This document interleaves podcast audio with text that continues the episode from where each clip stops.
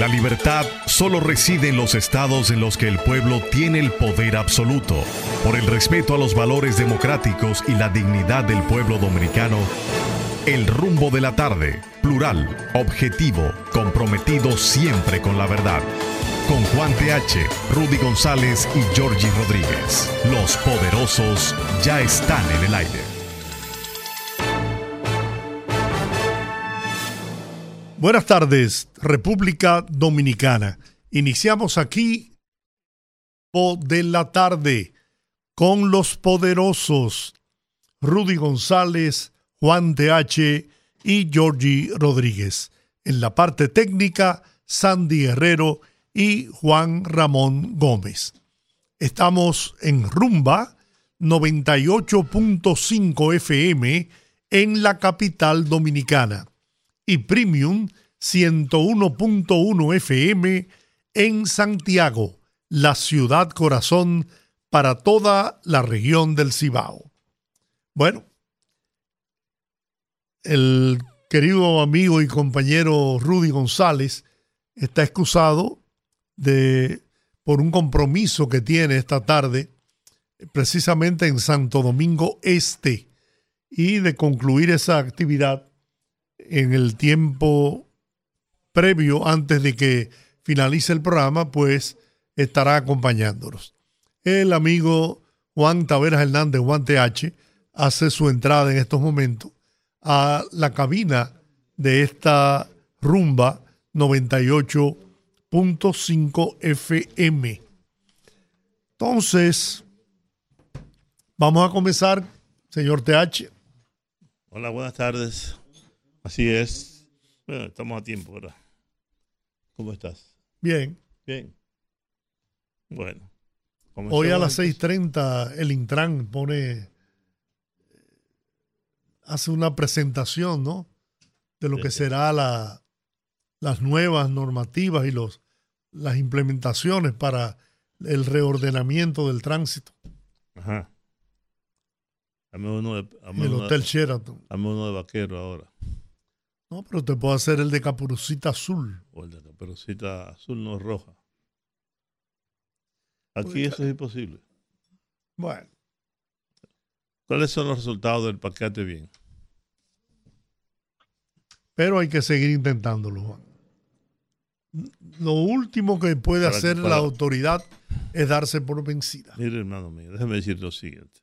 Hasta que aquí no se establezca un régimen de consecuencia serio, verdadero, el caos va a seguir imperando.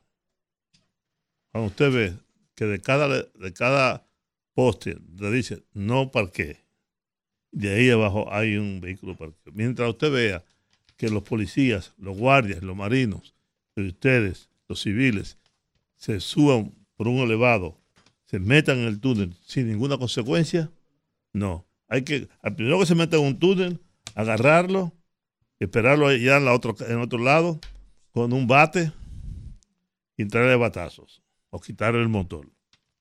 Hasta que eso no se haga, olvídese de eso. Y que la foto, hey, cállate. Pues, ven acá, Olga, saca ese tipo de aquí. Todos los días se queda aquí y empieza a hablar. Él no sabe que esto es una cabina de radio. Él cree que es el patio de su casa. Pues sí, entonces, eh, mi querido Georgie.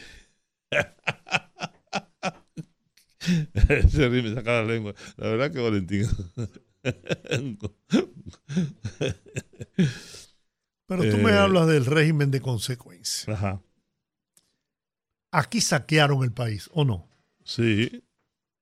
¿Y tú pues sabes mira, lo, que hace el Ministerio Público ahora, en combinación con estos abogados? ¿Eh? Dan largas y largas y largas y largas y largas. Y llega el, juez y dice, pues, ya se extinguió. Y precisamente. y borrón y cuenta nueva. Eso es lo que, en los hechos, eso es lo que ha pasado aquí, borrón y cuenta nueva. Pero el Ministerio Público da la voz de alerta diciendo que teme que el caso de corrupción en el que se acusa al ex procurador Jean Alain Rodríguez concluya como otros de supuestos robos al Estado en los que los procesos se han declarado la extinguidos responsabilidad del propio Ministerio Público. por vencer el tiempo máximo de cuatro años Ajá. estipulado por la ley. Porque ellos hicieron un expediente donde hay que leer 12.240 páginas, que hay que leerla porque eso es de ley. Ese expediente lo hizo el Ministerio Público, metió ahí hasta el gato, cuando pudo haber dicho que los responsables fundamentales son estos.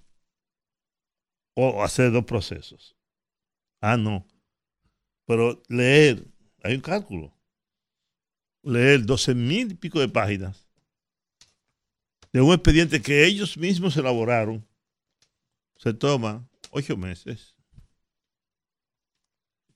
Diariamente se leen 100, 250 páginas. Después hay que leerla. Y después de eso, después de eso, entonces lle- vienen los abogados de la defensa. Los abogados de la defensa, de cada uno de los imputados. Entonces, ¿Cómo tú quieres que eso termine rápido? Imagínate tú, son dos- 12.274 páginas. Ajá. Iniciaron la lectura el 10 de junio y aún no llegan al día de hoy a las 6.000 páginas. Imagina- ima- ima- Entonces tengo razón. Tres meses y casi tres Se va, meses y se medio. va a tomar ocho meses. En febrero del año próximo, todavía está hay una señora leyendo, leyendo eso. Que nadie está prestando atención a eso. ¿Eh? Nadie está prestando atención a eso. Es una señora ahí, una carretilla leyendo y una página y otra y otra y otra, hasta febrero o marzo del año próximo. Bueno, hombre. Yo, yo quiero decir algo fuera de eso. Mire, señores, yo no pretendo darle cátedra de periodismo a nadie. Porque a lo mejor yo no soy quien para darle cátedra a nadie sobre lo que es comu- comunicación, con lo que es periodismo. Mire, yo tengo muchos años en esto. He trabajado con mucha gente de los medios. He tenido maestros muy importantes de la comunicación, tanto aquí como fuera del país. En los seminarios estos que se hacen en Washington, en Miami. Estuve estudiando periodismo para el desarrollo en Italia. Tuve a Radamés con Pepín como un, referente, un maestro. A Mario Álvarez Dugan, Cuchito, etcétera, etcétera. He trabajado con el señor Rodríguez aquí a mi, a mi derecha, como tiene que ser. Ven, tráeme el té, ven, durante mucho tiempo. Y aunque Georgie no estudió periodismo, pero es un gran comunicador, que sabe lo que es el rol de un comunicador, que sabe preguntar. Porque aquí ahora hemos llegado a un punto en que los periodistas de esta generación, todos quieren ser articulistas, todos quieren ser editorialistas y no quieren pasar por proceso de llenar eh, vacantes, de llenar plazas, llenar escalones, el escalafón. Pero yo fui reportero mucho tiempo, andaba cubrir fuentes y eso te da una enseñanza. Yo cubrí muchas fuentes y cuando me tocó ser director de prensa de Radio Televisión Dominicana durante el gobierno de Jorge Blanco, cuando llegué al canal, lo primero que hice fue sacar a un grupo de personas que estaban allí que no eran periodistas. Y ahí puse a Cristian Jiménez, que, le- que leía noticias y escribía sus notas, a Margarita Marmolejos, que es la que hoy es presidenta de la editora nacional, y un grupo de profesionales de la comunicación. Estuve en Radio Comercial muchos años y allí tuve a Don Gillo de maestro. Tuve también a- al viejo Comarazami, que nos ponía a leer novelitas de vaquero, que nos parecía como una locura, pero con, leyendo a don Marcial La Fuente uno aprendía mucho. Entonces, yo veo ahora en la semana con el presidente Abinader que los periodistas, una buena parte de ellos, no sabe preguntar. no saben que es una rueda de prensa. Y no saben que, que hay que hacer preguntas. Usted no puede preguntar y contestarse al mismo tiempo. Porque entonces ya eso no es una entrevista. Usted pregunta, ¿qué usted cree de ese color? ¿Es verde? Bueno, no, no es verde, es rojo. Ah, es rojo. Pues yo lo veo verde, no importa, yo lo veo rojo. Y esa es mi opinión.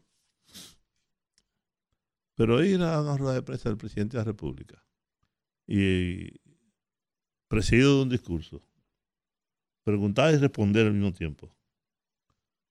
Cuando tú un presidente inteligente, como es el caso de Luis Abinader, que no es ningún tonto, que sabe lo que tiene entre manos, que es un hombre estudioso, estudioso y estudiado. Yo tengo aquí un video de una pregunta que le dice eh, tal cosa y tal cosa. Y ya yo sé la respuesta. ¿Qué dijo el presidente? Bueno, como usted sabe la respuesta, dígalo.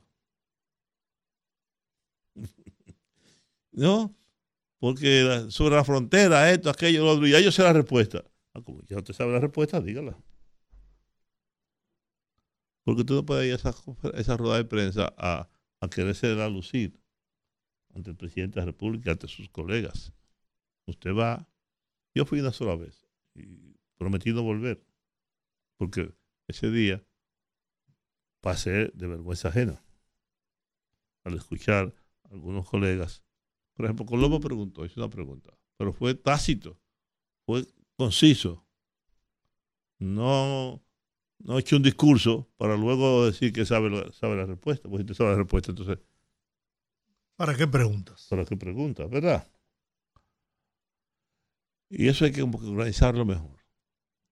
Organizarlo mejor. Para no poner el presidente ni a echar un boche ni a responder tonterías. Y el que le ponga el sombrero, el que le sirve el sombrero, que se lo ponga. Tengo el video ahí. Tengo el video ahí. Y como también tengo el mensaje del presidente de la República, lo mandé. El mensaje del presidente de la República eh, invitando a, a los miembros del Partido Revolucionario Moderno a que participen masivamente este domingo. Esto me lo mandó una chica que trabaja en redes allá, la hija de Miguel Farú. Eh, lo voy a poner ahora mismo. Aquí lo tengo el audio. Óyelo. Acompáñame este domingo primero de octubre con tu voto, para juntos seguir construyendo nuestro futuro. Vayamos a votar con entusiasmo, para no mirar atrás. Es muy breve, ya he terminado, lo repito. Permeísta, te habla Luis Abinader. Acompáñame este domingo primero de octubre con tu voto, para juntos seguir construyendo nuestro futuro. Vayamos a votar con entusiasmo, para no mirar atrás. Bueno, a mí me, me produce risa escuchar ahora a líderes de la oposición decir que es ridículo el que el PRM haya dicho que espera la concurrencia de unas 300 mil personas en las primarias del partido. Parece o que nunca han asistido a unas primarias, que no han activado nunca en política partidaria, porque cuando, no aquí, no, en ninguna parte del mundo, en unas primarias se expresa la voluntad de ni siquiera los miembros de un partido. Sobre todo cuando esa, cuando esa convención es cerrada. Ni siquiera es con el padrón. Bueno, pero dicen que como depositaron un padrón con 3 millones de, afiliados, pues el 300 mil sería el, el 10%. 300 mil es mucho. Es mucho. Para la gente que usualmente participa en ese tipo de actividades. ¿Mm? Si votan 300 mil es un palo, un éxito. Ahora, lo que a mí me parece ridículo no es eso. Es lo que dijo el candidato presidencial del Partido de la Liberación Dominicana, que dice que en la crisis con Haití, el presidente de la República debía apartarse de esa crisis. Nelson Encarnación tú- tú- escribió un artículo muy bueno Ah, no lo vi. Pero tú sabes, en lo el periódico El Caribe. tú sabes lo que es eso. Tú sabes el disparate mayúsculo que es eso. Oye, eso no, eso no lo hubiera dicho, eso no lo hubiera dicho nunca Gonzalo Castillo.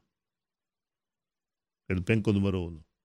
Este es el penco número dos, pero este sobrepasa la idiotez y la estupidez de cualquier candidato presidencial. Este señor es el hombre que, que aspira a sustituir a un presidente de la República. La constitución es bastante clara en cuáles son las atribuciones de un presidente. ¿Y quién es el comandante jefe de las Fuerzas Armadas de la Policía Nacional? No es el presidente de la República. No es una atribución que le da la Constitución al jefe de Estado. ¿Y cómo usted va a querer que el presidente se aparte de una crisis, de una situación que involucra la soberanía nacional, que también es una, es una potestad del propio presidente de la República, que jura cumplir y hacer cumplir la Constitución de la República? Y este señor se destapa con ese absurdo, con esa tontería, con ese disparate. Es decir, la verdad es que yo creo que ese señor debieron de decirle un- de un momento determinado, mire, apártese. El que debió apartarse es él, ¿no? De la política y de todo eso, y disfrutar de su fortuna, porque gracias al PLD, a su condición de diputado, ella que fue presidente, presidente de la Cámara de Diputados, se enriqueció de manera exorbitante, sin explicarle a este país ni a este pueblo cómo carajo, de ser un simple empleado de una tienda, hoy es un hombre, uno de los hombres más ricos y poderosos que tiene el país. Nelson Encarnación, en su artículo de hoy en el periódico El Caribe, dice, el presidente de la República dirige la política interior y exterior, Claro. la administración civil y militar, y es la autoridad suprema de las Fuerzas Armadas, la Policía Nacional y los demás cuerpos de seguridad del Estado. Artículo 128 de la Constitución, concerniente a las atribuciones presidenciales. Esta simple introducción, que antecede a las 25 atribuciones constitucionales de que dispone el presidente de la República, le obliga a no delegar sus facultades en ninguna otra persona, a menos que sea una mera representación como corresponde a los funcionarios que el mandatario designa en cuestiones específicas. En el manejo de la política exterior, el gobernante pasa su representación en el canciller o los embajadores acreditados en otros países o en misiones especiales, pero siempre bajo sus directrices.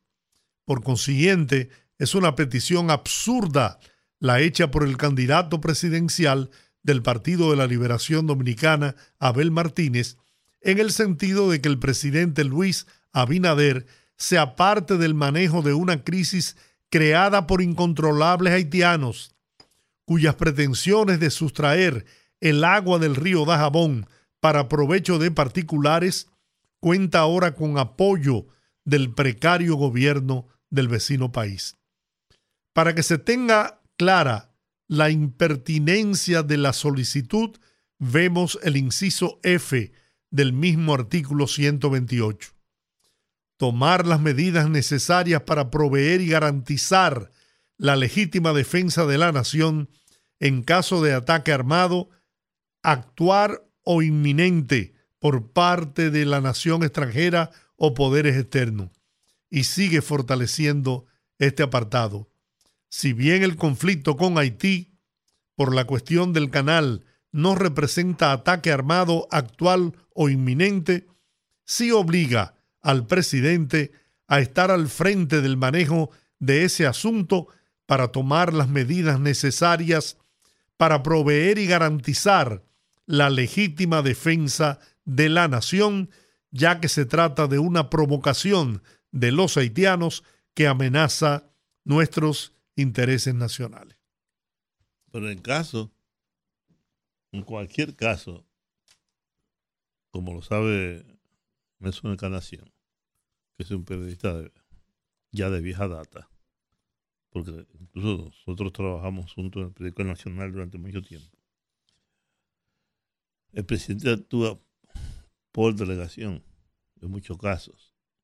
Y el jefe de la política exterior no es otro que el propio presidente de la República, que delega en el canciller sus atribuciones. Pero al fin y al cabo, quien lo decide todo es el presidente de la República. Si te nombran en un, en un país, en cualquier cargo, eso no lo decide el canciller. El manejo de la política exterior lo dirige el presidente de la República, que en este caso es Luis Abinader, como lo dirigió eh, como lo dirigió Leonel Fernández en su momento, o el doctor Balaguer, Danilo Medina, quien sea. Es el presidente quien, quien responsable de la política exterior, como lo es en Estados Unidos el presidente Joe Biden,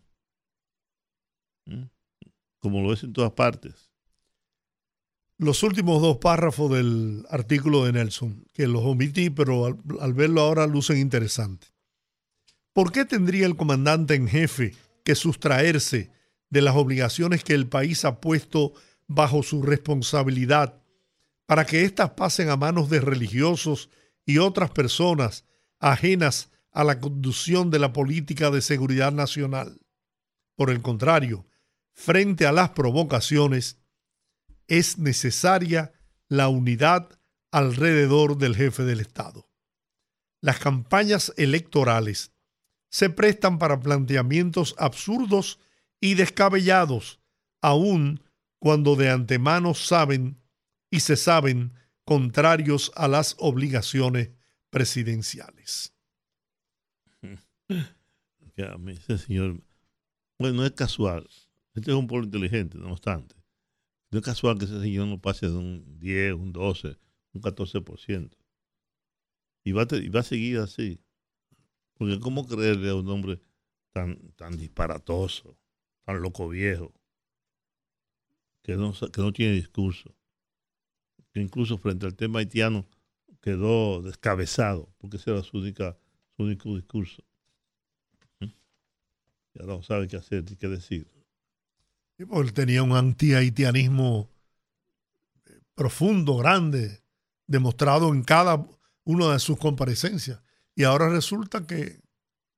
Aunque yo no entiendo tampoco es a Leonel Fernández. Porque un día dice una cosa y otro bueno, pero a Leonel hay que entenderle su grado de desesperación por alcanzar de nuevo la presidencia de la República. Entonces está cometiendo errores imperdonables en una persona como él, a quien todos le reconocemos tener muy bien amueblada su cabeza, aunque parece que los muebles se han desorganizado. El pobre hombre, yo no entiendo, yo no sé, pero él no está bien, ¿no? Él no está nada bien. Él debería ir a un donde el doctor César Mella, ¿no? Donde el doctor Palacio o donde mi amigo el doctor, el doctor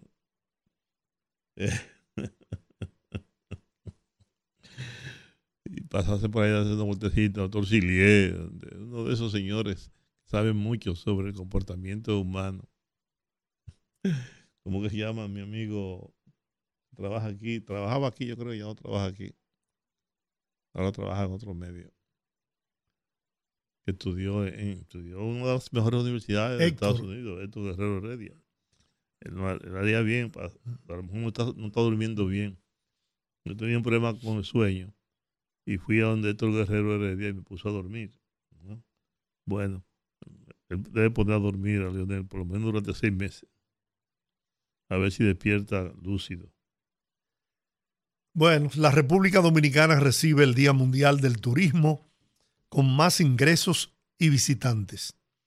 Son más de 7.600 millones de dólares en ingresos entre enero a junio del 2023, en un contexto en el que la industria turística global sigue esforzándose por sobrepasar los flujos turísticos de hace tres años, antes del rezago que supuso la pandemia para el sector, República Dominicana trabaja en seguir posicionándose en América Latina y el Caribe. Este desempeño ya ha sumado 7.668.000.9 millones de dólares al fisco en el primer semestre del año. En las estadísticas que publica el Banco Central al respecto, se observa que la presentación o la presente captación de divisas acerca al país a un 58.8% a los 13.031 millones de dólares que generó este sector solo en impuestos. Este monto, el más alto recaudado en los últimos cinco años, un 15.7% más alto que en el 2019, cuando fuera solo de 10.986.060 millones de dólares. Y vamos en el camino de lograr la meta de 10 millones de turistas en este año 2023 que visiten la República Dominicana. ¿Cuánto van hasta ahora? No tengo la cifra, pero creo que alrededor de 7.6, 7.7 millones. 8, casi 8 millones. A partir del 30 de noviembre, los israelíes no necesitarán visa para entrar a Estados Unidos. Podrán entrar sin visa. Debería hacer lo mismo con la República Dominicana.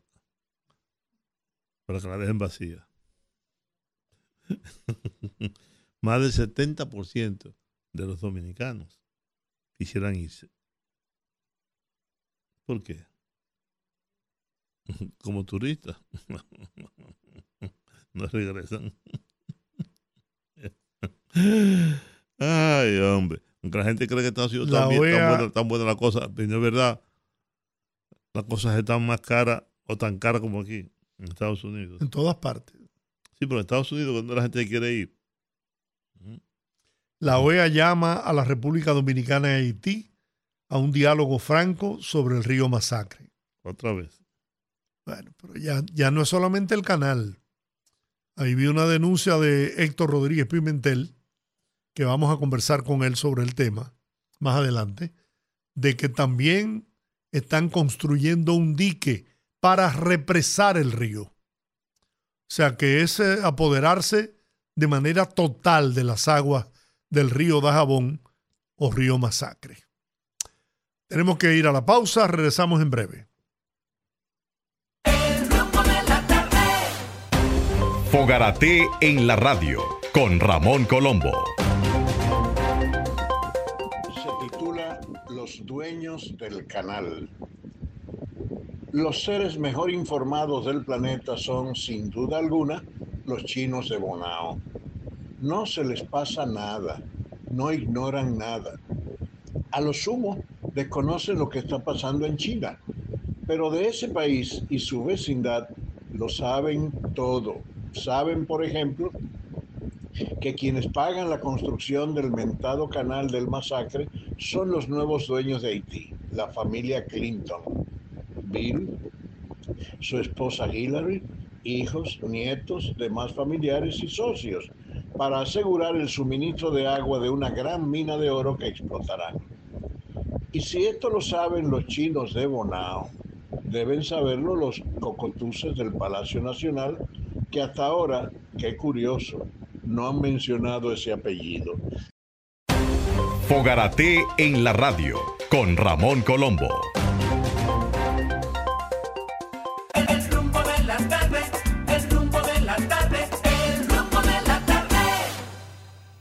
Bien, aquí estamos de regreso en el rumbo de la tarde. Oye, es hora para que Rudy haya venido. No, él está en un acto de un la develación de un busto a la, en homenaje a la Biblia. Tenemos al meteorólogo, nuestro meteorólogo favorito, Francisco Holguín, un hombre que orienta, informa, con mucha veracidad sobre los fenómenos ¿Lloverá o no atmosféricos. ¿Seguirá lloviendo o no seguirá no, lloviendo? No es solamente lloviendo, Juan. No, viene un ciclón ahora. Viene, un, viene Philip, que se suponía que iba a tomar rumbo norte en el, en el Atlántico, en mar abierto, pero resulta que todas las proyecciones lo están colocando prácticamente eh, a partir del lunes, martes, muy próximo a la República Dominicana. ¿Lunes o martes? Sí, señor. Buenas Ah, tardes, Francisco. Domingo, sábado y domingo. Buenas. Sí, saludos. Hola Francisco, gracias. ¿Cuál es la situación que vi la proyección en, tu último eh, reportaje, ¿no? Eh, sobre la, la tormenta Phillips.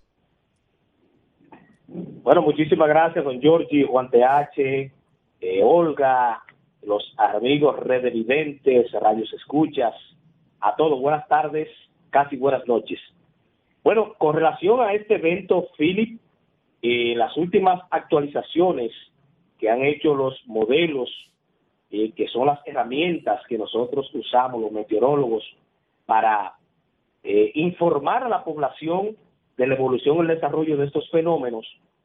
Bueno, quiero decirle que hasta el momento el Centro Nacional de Huracanes, su última actualización, muestra un fenómeno moviéndose hacia prácticamente estacionario, pero con un movimiento hacia un noroeste y luego hacer un suroeste y alcanzar el Caribe. Ahora, cuando tú analizas y ves la corrida del modelo europeo, ves la corrida del modelo americano, hay cambios en esta, eh, después de las 2 de la tarde, la actualización, y es que muestran un fenómeno que prácticamente entre la Invest 91, que es un, es una, un disturbio que, que está al, sure, al suroeste, al sureste de donde se encuentra la tormenta Philip, que ambos logran fusionarse, la nubosidad, convertirse en un solo evento y no llegan al Caribe.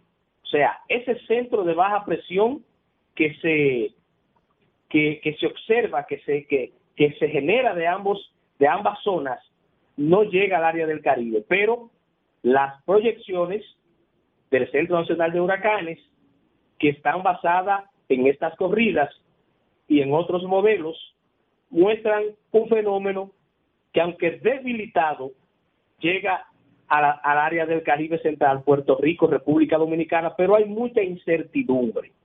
Cuando hay tanta incertidumbre, es para que también nosotros, los ciudadanos, eh, sigamos atentos a las buenas informaciones que se pueden servir, que se pueden dar a los organismos de protección civil si emiten algún tipo de recomendación, porque en estos momentos las proyecciones, la que todos vamos a observar del Centro Nacional de Huracanes, es que esta, este fenómeno estaría llegando al Caribe, pero las cosas pueden cambiar a partir de mañana, del viernes, y muy probable, si se dan las condiciones que hasta ahora estos modelos que son muy consistentes como el modelo europeo, eh, indica que ya no, ese centro de baja presión no llega al Caribe, entonces sería algo favorable para nosotros porque no tendríamos la incidencia de un ciclón tropical.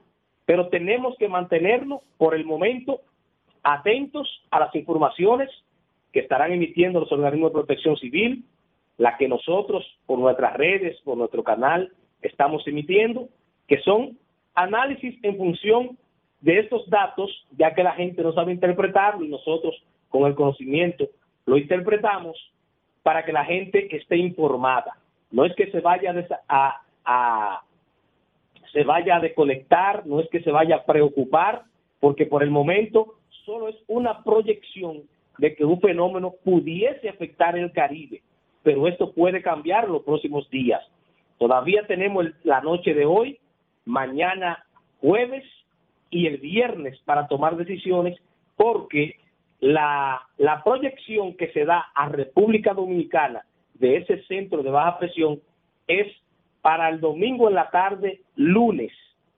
Pero si el evento baja tanto como hasta ahora luce que pudiese bajar, ya sería la parte del sur por eso es que toda esta incertidumbre, eh, para uno informarla y no llevar ni para llevar tranquilidad y no llevar eh, intranquilidad a la población, es mejor decirle a la población que sigan las informaciones de los organismos de protección civil, conectados siempre con ustedes toda la tarde. Yo estaré eh, informándole o, mañana jueves, el viernes, ¿para qué? Para que la gente no se desespere porque esto puede cambiar en los próximos días y ya tal vez no ser amenaza para el Caribe, como también puede ser la amenaza que hasta hoy no está dando. O sea que todo pudiese pasar eh, e, hasta, hasta este momento es que el cono de incertidumbre, una proyección de un ciclón, se da hacia el Caribe. Pero, repito, con condiciones de acuerdo al modelo europeo y el modelo GPS americano, que en las próximas 48 horas, eh, hasta el viernes, este cono pudiese estar saliendo del área del Caribe. Esa es una probabilidad. Pero tenemos que seguir todos los días observando las, las actualizaciones para poder decir, ya no viene o sí viene. Y el viernes es un día donde ya sabemos lo que estaría pasando aquí en el área del Caribe. Francisco, ¿cuáles serían las condiciones atmosféricas que se tendrían que producir para que se aleje de la región del Caribe? Un debilitamiento de una vaguada que hay en altura, eh, la alta presión de Groenlandia que también está forzando eh, el sistema de alta presión de las Bermudas si se debilita un poco el sistema de alta presión de la Bermuda, el fenómeno entonces va a subir. También las condiciones de los vientos de los oeste, las condiciones que se están dando sobre las Bermudas, la costa este de Estados Unidos, que puede salir un sistema frontal. Todo esto pudiese ser que perturbe la atmósfera y en vez del fenómeno moverse hacia un oeste, entonces haga un giro hacia un nor, noreste, que es como prácticamente siempre hacen, hacen estos eventos, pero en estos momentos estamos observando un evento con un movimiento muy errático y eh, si estas condiciones se dan, entonces el evento se podría desviar, pero si se mantiene ese yunque sobre él, entonces se seguirá moviendo hacia un oeste, como indican algunos de los modelos. Y podría eh, bajar un poco más porque, por lo que he visto en la proyección de las 2 de la tarde del Centro Nacional de Huracanes, estaría pasando por prácticamente por la, la misma costa sur de la República Dominicana. Esa es una proyección que se da si eso es como cuando hacen eh, encuestas. Sí. Dicen si las elecciones fueran hoy. Sí. Ahora, si el modelo, si el fenómeno se moviese como una bola de billar sin hacer ningún cambio, entonces esa es la probabilidad de que estaría por el sur del país, pero sabemos que esto va cambiando, cambiando a medida eh, se dan, a medida se le dan condiciones iniciales al modelo de cómo están las aguas eh, delante del fenómeno, cómo están los vientos en altura, cómo están las temperaturas, todos estos valores iniciales que se le dan a esta supercomputadora para que cuando ella corran simulen la atmósfera, eso es lo que da. Pero cuando tú vuelves y introduces otros datos, 6 o 12 horas después, te puede dar otra proyección y por eso es que tenemos siempre que estar buscando la información de calidad, información que le sirva para que usted se informe, no para que se preocupe. Y si hay una incidencia de un fenómeno o ciclón tropical, entonces nos encuentra nosotros preparados. El que se informa va a tomar mejor decisión que aquel que no se informa. Bueno, de hecho ayer cuando conversamos contigo, la proyección que había era de que eh, pasaría al norte de nuestra isla, ¿no? Y que Puerto Rico incluso podía haberse salvado bajo esa proyección. Y ahora vemos que amaneció con un rumbo, según, esa, según las proyecciones, como tú muy bien dices, un pronóstico que puede variar, pero eh, ahora lo ubica pasando por el sur de la isla. Si se mantiene esa proyección que da hasta ahora, pudiésemos decir que el evento bajaría al Caribe. O sea, el centro bajaría al Caribe y si hay una afectación de ese centro con tierra sobre República Dominicana sería entonces por el suroeste. O sea, son tantas cosas al momento de tú analizar, pero sabemos que el fenómeno está en el Atlántico, que eso es una proyección a siete días. Entonces, por eso es, don Giorgi, que debemos eh, decirle a la población mantenerse al tanto de las informaciones. Sí, atentos. Eh, hay, hay muchas informaciones por doquier, pero usted, yo digo que eso es, las informaciones hoy en las redes sociales, hay que hacer como aquel que no toma alcohol puede ir a un colmado, puede ir a una, a una tienda y no va al alcohol, va y compra la sopa, compra la carne porque eso es lo que le gusta y no compra el alcohol porque le hace daño.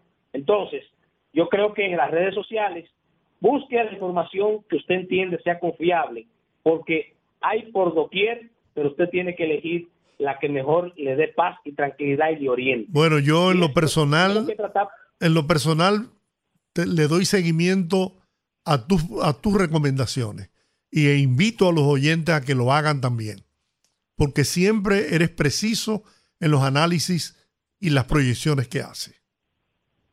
Muchas gracias, don Jorge. Mañana vamos a hacer contacto con ustedes otra vez. Hoy va a haber lluvias, esta noche aquí en la capital. Hay una vaguada que se está moviendo hacia el oeste, estará dejando lluvia, muy probable al amanecer. Hayan lluvias aquí en la parte costera del Caribe y en el suroeste de la República Dominicana esta tarde-noche va a seguir lloviendo. El Cibao está un poco mejor, con algunas lluvias allí en La Vega, que también sobre Constanza y Jarabacoa, pero esas son las condiciones locales. Eh, mañana puedo hacer contacto con ustedes, Dios mediante. Esa era mi pregunta. ¿Qué podemos esperar en los próximos días? Ya, ya usted dijo que seguirá lloviendo, pero el fin de semana se acerca. ¿Lloverá mucho? Don, don Juan TH, si las condiciones se mantienen como hasta hoy, de que un ciclón tropical pudiese llegar al Caribe, yo puedo decirle a usted que a partir del domingo se incrementan las lluvias aquí en República Dominicana. Si se mantienen las proyecciones, si hay cambios y el evento se mueve hacia el Atlántico, esas eh, actividades eh, que hay para el fin de semana, sobre todo el domingo, entiendo que se podrán hacer sin ningún inconveniente porque si el evento se aleja, entonces nosotros no tendríamos amenaza y por lo tanto eh, podemos recibir algunas lluvias normales, pero eh, no lluvia asociada a un ciclón tropical. Pero hay que mantenerse al tanto. ¿Y, cuáles son los pronósticos para Haití? Haití, eh, no, por lo menos con este fenómeno, hasta el momento está muy lejos. Las proyecciones no dan hasta el territorio haitiano, pero de mantenerse estas condiciones de que un fenómeno pueda llegar al Caribe, también Haití estaría siendo afectado, eh, sobre todo por la parte de Puerto Príncipe, que es donde se prevé, de acuerdo a las proyecciones, cuando tú la continúas, es que pueda tener incidencia un ciclón tropical, si es este que baja al Caribe y luego vuelve a subir. Muy bien. Muchas gracias, Francisco Holguín, meteorólogo. Gracias a ustedes. Gracias por tu aporte siempre preciso. Ya el, el, el, análisis de, de Philip lo que está pasando, las corridas de los modelos, ahí se la estaré mostrando, así que invito a los amigos radios escucha y redevidentes que se conecten un ratico al canal para que vean los detalles de lo que estamos dando y de lo que podría estar pasando. Muy bien, muchas, gracias. mañana. Un gran abrazo, gracias por tu colaboración. Bueno, ayer, eh, como tú comentabas, eh, Juan, fuimos a una invitación que nos hicieran en CISALRIL, la Superintendencia de Salud y Riesgos Laborales, en donde se dio a conocer las nueve propuestas sometidas al Consejo Nacional de la Seguridad Social que buscan mejorar la atención y servicios a los ciudadanos a través del Plan de Servicios de Salud. Las acciones están orientadas a disminuir el gasto de bolsillo de los afiliados y ampliar las coberturas, respondiendo en gran medida a las demandas que desde el 2022 realizara el Colegio Médico Dominicano y que fueron motivos de numerosos paros a las administradoras de riesgo de salud en clínicas y hospitales. Queremos disminuir el gasto de bolsillo la propuesta está en fase de revisión, enfatizó el doctor Jesús Félix Iglesia, superintendente de salud. Entre las propuestas se incluye la ampliación de 8 mil pesos anuales para medicamentos ambulatorios a 12 mil pesos y un segundo escenario como plan B que analiza la opción de aumentar la cobertura hasta 15 mil pesos por año. Eso y otras propuestas más sometidas al Consejo Nacional de Salud por la Superintendencia de Salud y Riesgos Laborales, CISALRIL, que preside el doctor Jesús Férez Iglesias. Así es, un encuentro muy, muy familiar, muy explicativo de las cosas que se están proponiendo en beneficio de la salud de la mayoría del pueblo dominicano. Es cierto que hay una necesidad de modificar la ley. Y esa modificación de la ley, que ya tiene más de 20 años, pues ha habido propuesta que a mí, lo personal, me parece muy interesante. Y es abolir el veto de los sectores empresariales. Y que solo el Estado pueda Tenga tener- derecho al veto. tenga el derecho al veto.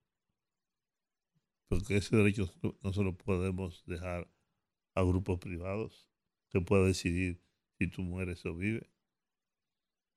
Ojalá, ojalá que el Estado dominicano, que el gobierno dominicano definitivamente prohíbe el derecho al veto.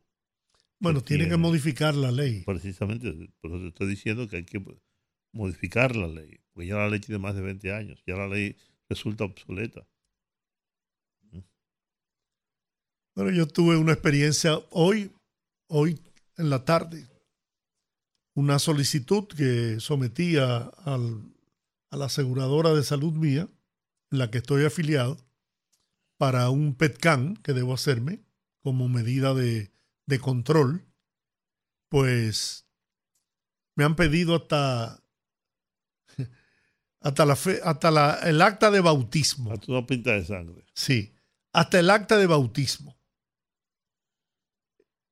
Y tengo un seguro al que ellos le llaman ejecutivo. Sí. Que se supone que es el máximo. ¿no? Premium. Que por cierto, ese encuentro nos enteramos que la familia que llama aquí, Ah, que sí. tiene, que tiene A don, don Teófilo. A don Habla- Teófilo. hablamos con, sobre el tema de su sobrina en ese encuentro. Sí. Y usted tiene derechos. Tiene derechos. Lo que pasa es que la gente no lo sabe. La gente debe saber que tiene derechos. Que tiene que, que, tiene que ir allá a Cisarril y poner la denuncia. Sí. Porque como dijo el doctor Jesús Pérez Iglesias, ellos no pueden actuar por rumor. Ni por lo que se diga en los medios. los medios. Se tienen que ir allá y con sus papeles. Y llevar el expediente. llevar el expediente decir, miren, esta gente nos causaron un daño y ahora nos sacaron a la calle con esa paciente casi moribunda y ellos tienen que pagar las consecuencias.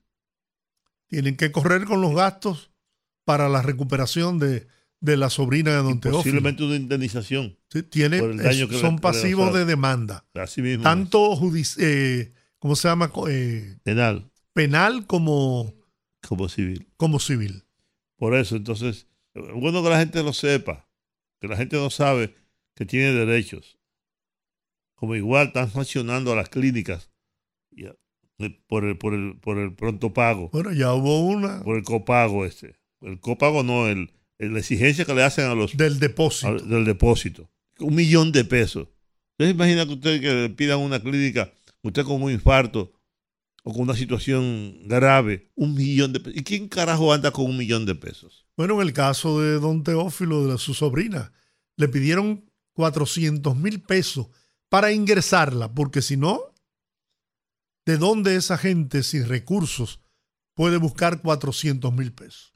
Claro. Y al economista que fue el gobernador del Banco Central, le pidieron allá en la Gómez, en la Gómez Patilla, no en la Abel González, un millón de pesos. Yo recuerdo cuando Yuyu Lara enfermó, que lo llevaron a esa misma clínica, por igual estaban pidiendo una fortuna. Suerte que el doctor, el doctor eh, estaba ahí esperando, el doctor eh, Víctor Atala estaba ahí. Oye, yo cubro con, con lo que sea, yo soy garante, ¿no? Pero busca buscar dinero largo, porque yo estuvo en cuidados intensivos mucho tiempo. Por cierto, esa, esa sala de cuidados intensivos te arrancan un riñón. Son muy costosas, muy, muy, pero muy costosas.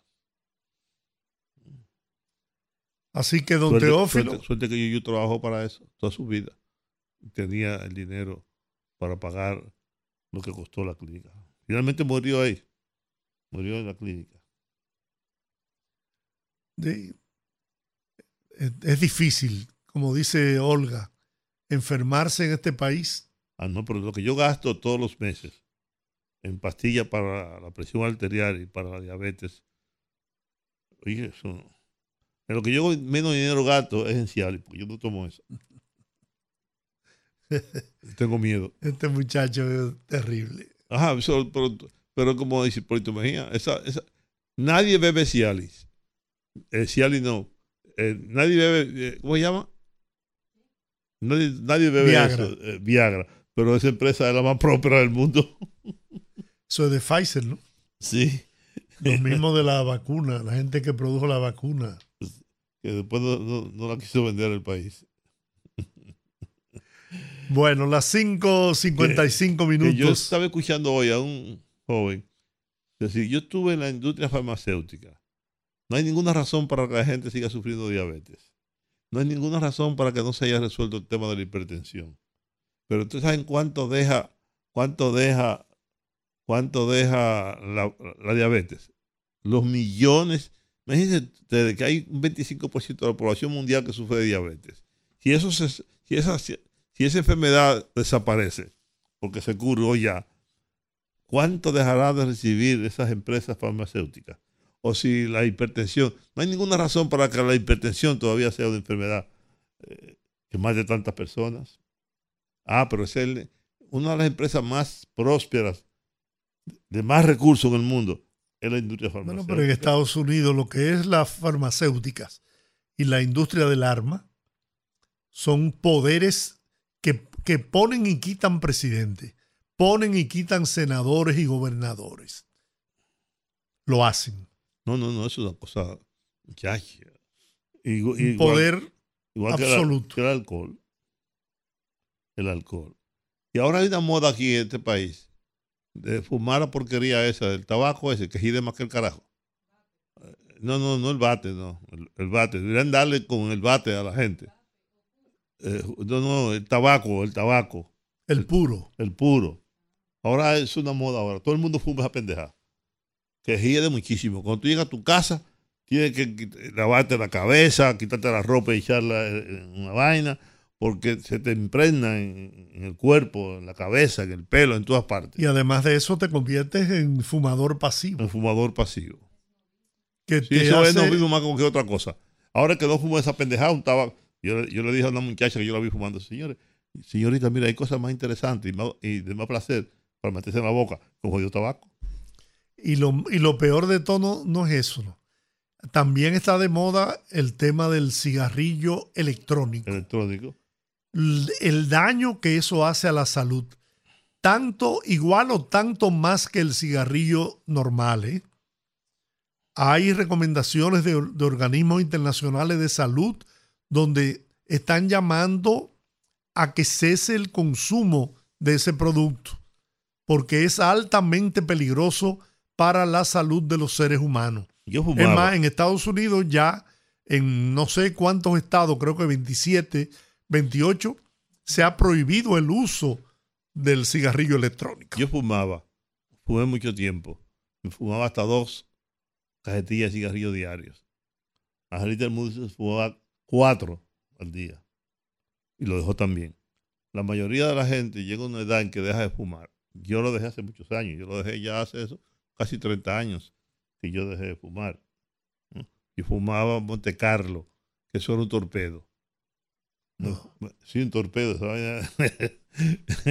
me fui a, a estudiar a, a Italia, se me acabaron allá y lo cambié por Marlboro. Entonces dupliqué, porque el Marlboro era mucho Más más, suave. suave. más suave. Dupliqué la cantidad. Y un día mi hijo Juan Carlos me dijo que eso hacía daño, que molestaba. Yo le dije, dame una semana para dejarlo. Efectivamente, lo dejé hasta el día de hoy. Luego tuve una novia que fumaba y la boca me salía a diablo. Le dije, el cigarrillo yo. Y ella inteligentemente me dejó a mí y siguió fumando. Vamos a la pausa, regresamos en breve. Bien, seguimos en el rumbo de la tarde por rumba 98.5 5 FM en la capital y Premium 101.1 FM en Santiago para toda la región del Cibao. Hemos hecho contacto con el ingeniero Héctor Rodríguez Pimentel, quien fuera director del Instituto Nacional de Recursos Hidráulicos y que en el día de hoy ha dado declaraciones llamando la atención sobre una acción que se está cometiendo en Haití, además de la construcción del canal para el cual desviarían aguas del río Masacre o río Dajabón, pero que Héctor Rodríguez Pimentel dice que informaciones que le llegaron de fuentes confiables de Haití, se está procediendo también a la construcción de un dique para almacenamiento de agua y eso sí es verdad que sería de graves consecuencias para el país. Buenas tardes, Héctor. Sí, ¿cómo está, Jordi? Muy bien, bienvenido al rumbo de la tarde. Nos gustaría que nos diera tu opinión, tu versión sobre la situación que el país enfrenta con relación al tema del canal que construyen en Haití eh, para el río Masacre. Bueno, la situación tiende a agravarse en lo que respecta al vecino país, porque ahora ellos, ellos no solamente están haciendo un canal eh, de llamada, como le dicen, para derivar el, el río Masacre, sino que más adelante de la obra de toma de ese canal, están construyendo un dique para contener las aguas del masacre, el masacre, con el objetivo de que las aguas eh, suban de nivel con el dique y puedan derivarse hacia el canal que ellos están construyendo. Eso es un elemento nuevo porque eh, ellos no lo habían revelado, sino que todo el mundo pensaba que era solo el canal. Pero cuando dejaron de trabajar en el canal en el día de ayer, todo el mundo pensó que ya ellos habían abandonado la idea por el hecho de que la, la OEA había eh, llamado a un diálogo y se había ofrecido para mediar en el diálogo entre los dos países. Sin embargo, ellos se ausentaron de trabajar en el canal porque estaban trabajando, como lo están haciendo ahora de manera acelerada, en la construcción del dique. Por eso ustedes vieron ahí en la en las fílmicas que se presentan en las redes sociales una retroexcavadora trabajando en medio del río. Es que están haciendo ese dique. Y eso va a representar que a partir de ese dique, aguas abajo, hacia la vigía, hacia a la misma desembocadura del río en Manzanillo, eh, la, la corriente de agua se va a suspender, es que el río prácticamente se va a secar a partir de ahí, por el hecho de que eh, en los tiempos de viaje, cuando no llueve eh, mucho, que son los meses de diciembre hasta abril o hasta mayo, a veces cuatro o cinco meses, el río lo que tiene es una, un caudal bastante reducido de alrededor de dos metros cúbicos por segundo. Y ese canal lo va a absorber completamente ahora con ese dique. Entonces, ¿qué nosotros recomendamos a las autoridades dominicanas? Primero, olvidarse de eso que está planteando la, OEA, de un diálogo, porque ¿con quién va tú a dialogar allá? el gobierno dominicano eh, iría a dialogar con, con Ariel Henry, que es un primer ministro de facto, pero Ariel Henry no tiene la autoridad suficiente en Haití para imponer una decisión que se tome en esta mesa de diálogo. Entonces tendría que estar en la mesa también las bandas haitianas, tendrían, que estar los que están haciendo el canal en Juana Méndez, para cuando se tome una decisión sobre el canal, entonces que ellos la puedan acatar. Entonces eso sería un diálogo en vano. ¿Qué tiene que hacer el país? Olvidarse de eso y seguir su ruta autónoma de construir las obras hidráulicas que ha anunciado. Seguir poniendo en operación el canal de la vigía, que ya hoy anuncia el INDRI, que están haciendo ya las primeras pruebas de agua en ese canal, para suplir de agua a los productores dominicanos que están de este lado y acometer en lo inmediato y de urgencia la construcción de la presa de Don Miguel, la presa de, Joca, allá en el sur, y la presa de Artibonito. Pero ya, ya eso es a largo plazo, Héctor.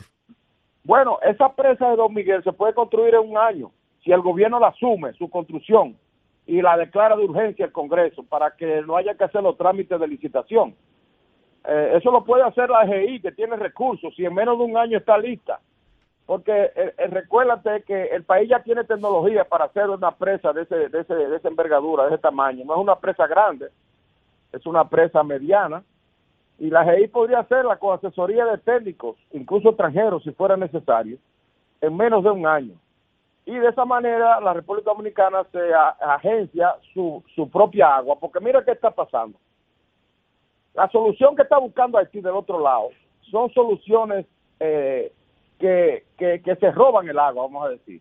Las soluciones dominicanas no se roba el agua, sino que son eh, obras hidráulicas que podrían dar para, para los dos países. Por ejemplo, el canal, de, eh, el canal de la Vigía es un canal que devuelve el agua al río. Es decir, después que se usa eh, en, la Vigía, en Sánchez y en esos lugares por ahí, en Don Pedro, ella devuelve el agua al río y no hace daño. Después que moja, devuelve el agua. Eh, la, solución que está buscando Haití eh, a, través del canal y ahora del dique que está construyendo, lo que hace es que trasvasa el agua de la cuenca del, masacre a, a, otro río que se llama eh, el río el río Jaza. Es un río que está distante de, del río Masacre. Entonces eso sería robarle el agua a la cuenca del Masacre para llevarla a otra cuenca que ya está cerca.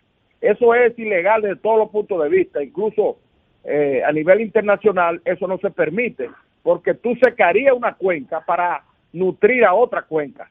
Y normalmente la naturaleza lo que hace es que las cuencas nutren un río en esa misma cuenca.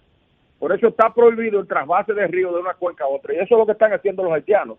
De manera que con ese canal, eh, el río agua, aguas abajo, de donde ellos están haciendo el dique, eh, se anularía completamente. Entonces sufriría la laguna Saladilla allá en, Carbonera, sufrirían los manglares de Manzanillo que necesitan agua dulce para poderse reproducir y también sufrirían los agricultores de toda esa zona de la vigía y también los agricultores de Carbonera que viven de ahí, de la laguna Saladilla. Entonces, la solución sería, además del canal de la vigía, ¿no? ¿Sería la construcción de las presas que tú señalas? ¿O, con, el, con el canal sería, estaríamos salvando por lo menos una parte del agua para la agricultura dominicana? Con el canal nuestro de la vigía estaríamos asegurando el agua de unos unas 10 mil o 12 mil tareas ahí en la vigía. Pero con la presa nosotros podríamos producir agua allá en la cuenca eh, en, Loma de Cabrera, producir agua tanto para la Jabón como para también Juana Méndez, para los haitianos. Porque se podrían abrir dos canales ahí en la represa que le dé agua a las dos a las dos comunidades. Porque la República Dominicana no se opone, ni tiene que oponerse a que Haití disponga de agua, al contrario. No, es que eso está consagrado en todos los acuerdos internacionales, el, el compartir la, las fuentes hidrográficas que, pertenecen a los dos países. Exactamente. Nosotros eh, tenemos que estar preocupados por la situación que está viviendo Haití, porque Haití acabó con su agua. Ya en Haití no hay agua. Y acabó también con el bosque que produce el agua. Entonces, tarde o temprano, ellos van a, buscar agua de este lado, a como de lugar, porque un país no puede vivir sin agua. Y es lo que ellos están haciendo ahora, tratando de arrebatarnos el agua de cualquier manera es una situación de salvajismo que lamentablemente en la situación que está Haití ahora de inestabilidad y de caos, no es posible sentarse en una mesa de diálogo con el gobierno haitiano para de manera amigable buscar una salida a la situación y que los, ambos países puedan beneficiarse. Ese dique que ellos están haciendo en esa parte ahí, de la, porción del, del río que pertenece a Haití, las dos riberas, es el mismo dique que se pensó empezó a ser el gobierno dominicano, eh, que llamaron, se llamaba el dique binacional, que incluso se, en el INDRI se llegó a, a presupuestar y a diseñar y todo, y ellos se negaron a que se hiciera un, dique binacional que beneficiara a, los dos países. Y ahora están haciendo entonces un dique unilateral para represar el río. Eso es injusto, eso es, eso es, eso es criminal, yo diría. Pero... Ah, caramba. Perdimos el contacto. Vamos a ver si recuperamos el contacto con Héctor Rodríguez Pimentel. Interesante los datos que está dando sobre la situación que enfrentamos en este momento. Incluso yo vi imágenes de muchedumbres de mucha gente tratando incluso de manera provocativa de cruzar la frontera dominicana, desafiando las fuerzas militares del país. Yo le, de verdad que le, digo que hay que recurrir a la, a la, a la paciencia, a la sensatez. La, la, suerte es que los militares nuestros pues han exhibido una conducta eh, acorde a las circunstancias en la frontera dominico-haitiana. No dejarse provocar, porque precisamente de eso se trata, una provocación para crear una gran crisis y que se convierta todo esto en un caos y salgamos perjudicados porque finalmente, finalmente todos conocemos que vamos a ser eh, condenados por mucha gente si sucede ahí un hecho de sangre, eh, producto de, una provocación de las, de las fuerzas haitianas que están del otro lado de la frontera, eh, protegiendo, defendiendo el canal de riego que construyen en territorio haitiano. Recuperamos la comunicación con Héctor. Continúa, Héctor. Sí, te decía George y Juan que eh, lo que está haciendo el gobierno con la vigía no molesta al río, porque eh, ese canal apenas va a derivar del río Masacre eh, alrededor de medio metro cúbico de agua por segundo. Y el río, en el peor de los casos, los tiempos de viaje tiene de dos, de dos y medio a, tres metros cúbicos por segundo. Es decir, que ese es un canal normal que no tendría problema. Ahora, el de ellos sí tiene problemas porque el de ellos seca el río agua abajo por la represa que están haciendo.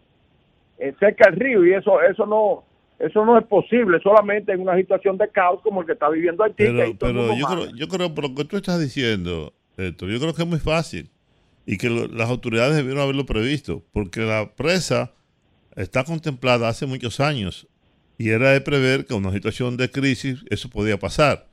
Y como tú estás señalando, nosotros tenemos los técnicos, tenemos la tecnología, para poder hacer la presa que vendría a solucionar este, este, este, problema, sin necesidad de crear una situación que vaya más allá de lo que nosotros deseamos, que es un enfrentamiento con Haití que podría ser innecesario a largo plazo. ¿Y por qué? Además, terminaremos perdiendo, porque los haitianos se han convertido en la víctima, de que ellos son los infelices, los pobres, los que están muriendo de hambre, y nosotros queremos negarle el agua y no es así. Lo cual es una constante de los haitianos, presentarse como la, víctima. Eso es así, como tú dices, Juan.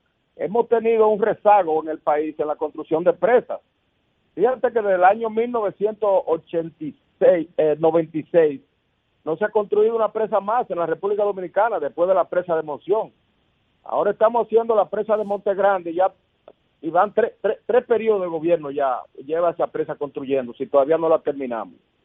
Se está haciendo un esfuerzo por terminar el gobierno actual, pero eh, en, la República Dominicana se han mostrado en los últimos años, en los últimos 20, 25 años, indiferente a la construcción de presas, al almacenamiento de agua.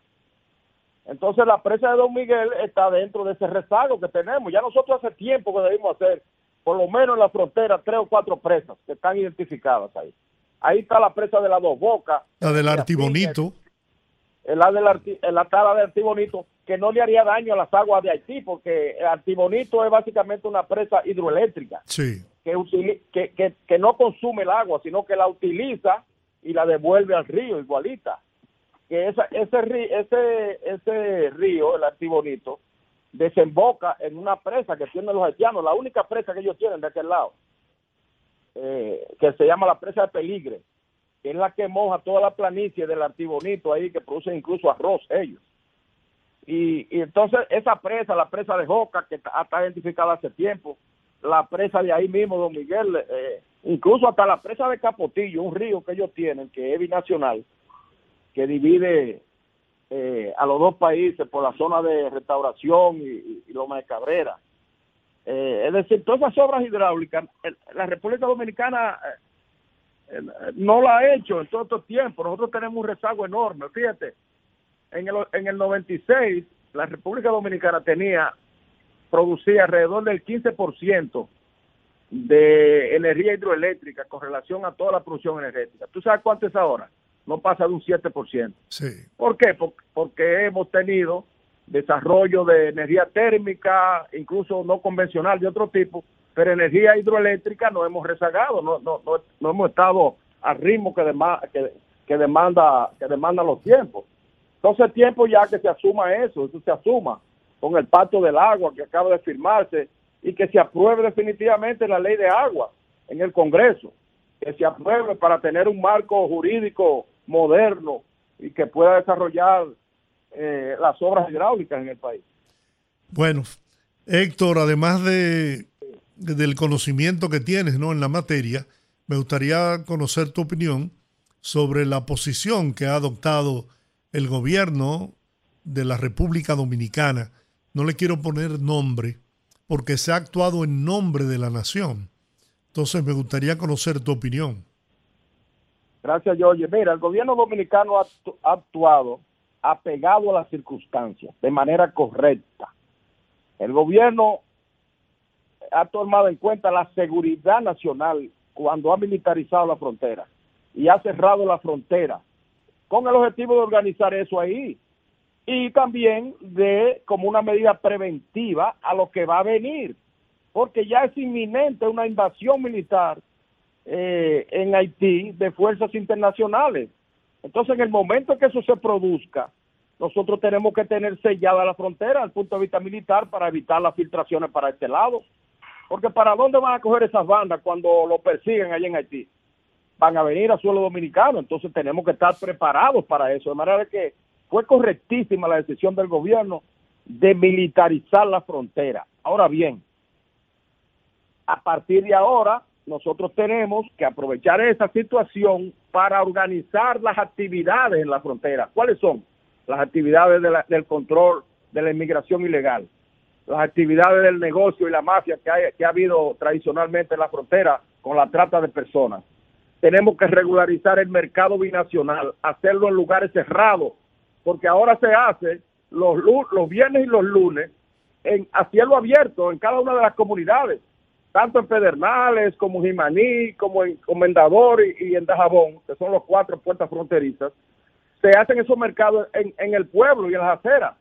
Y entonces ahí hay una, una filtración migratoria considerable todos los, los viernes y los lunes. ¿Qué tenemos que hacer? Una verja perimetral alrededor de esas puertas para hacerlo cerrado, el intercambio comercial, porque el intercambio comercial es importante. Eh, muchos han dicho que la República Dominicana no aguanta mucho sin ese mercado naturalmente, pero tampoco te aguanta mucho sin ese sin esos alimentos. Sí. Allá, de aquel lado hambrientos y de este lado estamos eh, eh, eh, bollantes de alimentos, pero también necesitando esos mil millones de dólares que se mueven todos los años. Entonces, organizar ese mercado binacional no, no hay que suspenderlo. Entonces, mantener cerrada la frontera para esa inmigración ilegal y para e, esa, ese bandolerismo de droga, de, de, de armas y de cosas que se, que se trafica por ahí. De que yo pienso que ha sido correcto lo que ha hecho el gobierno y ahora, como dijo el presidente, ya la frontera no puede volver a ser lo mismo que, ha sido. Ahora hay que organizar todo eso, pero hacerlo con tiempo. Pero mientras tanto, esa medida de seguridad ante la inminencia de una invasión en Haití es, es saludable para la nación y yo creo que todos los sectores sensatos de aquí, los políticos, deberían cerrar fila en torno a esa política de Estado. Eso que están haciendo de eh, eh, eh, disintiendo y dando ideas de que si yo fuera presidente yo haría tal o cual cosa.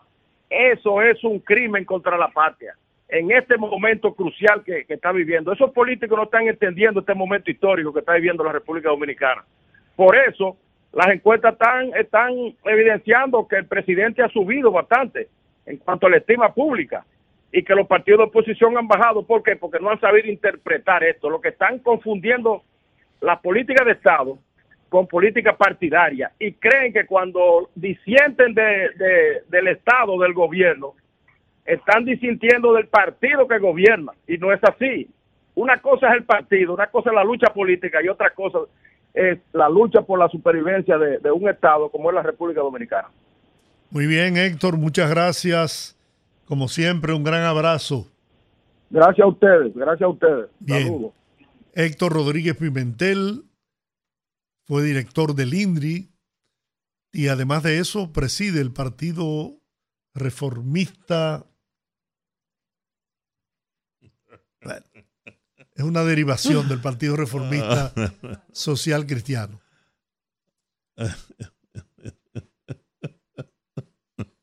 El alemán, Juan. Tenía que dejarlo ahí. Partido Renovador Reformista.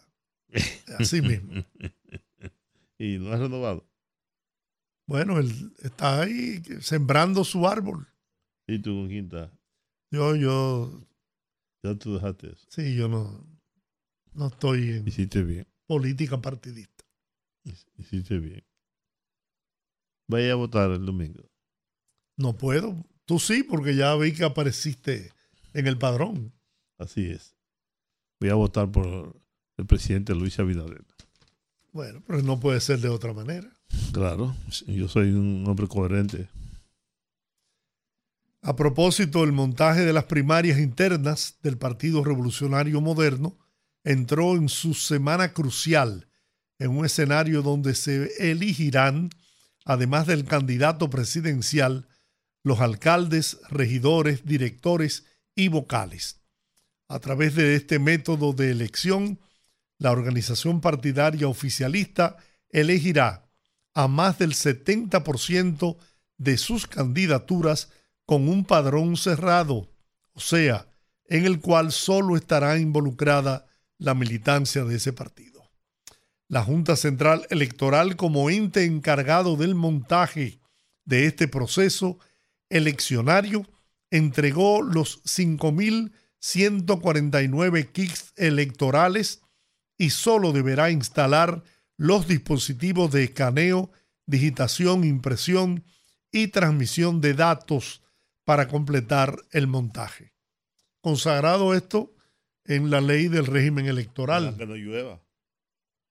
y la ley de partidos políticos. Que no llueva. Sí, la lluvia pueden ahuyentar a la gente ¿no? Sí. de los centros de votación. Bueno, vamos a la pausa y al regreso abrimos los teléfonos. Sí. Conectando con la gente, que el pueblo hable en el rumbo de la tarde.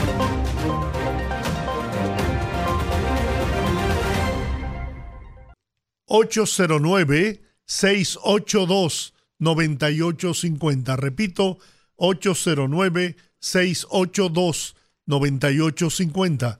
Las internacionales sin cargos en el 1-833-380-0062. Todas las líneas completas llenas. Dígame. Muy buenas tardes. Hola. Eh, hola, ¿cómo está usted? Muy ¿Cómo bien. se siente? Qué bien, bueno. bien, gracias a Dios. Me alegro. Señores, el Senado aprobó en el día de ayer la ley de vacunas. Yo me pregunto si nosotros en el país tenemos realmente políticos que piensen y que no sean sencillamente un sello comígrafo de organismos internacionales como la ONU. Lamentablemente en nuestro país ni siquiera el sector medicina está investigando lo que está pasando con las personas después que se vacunaron.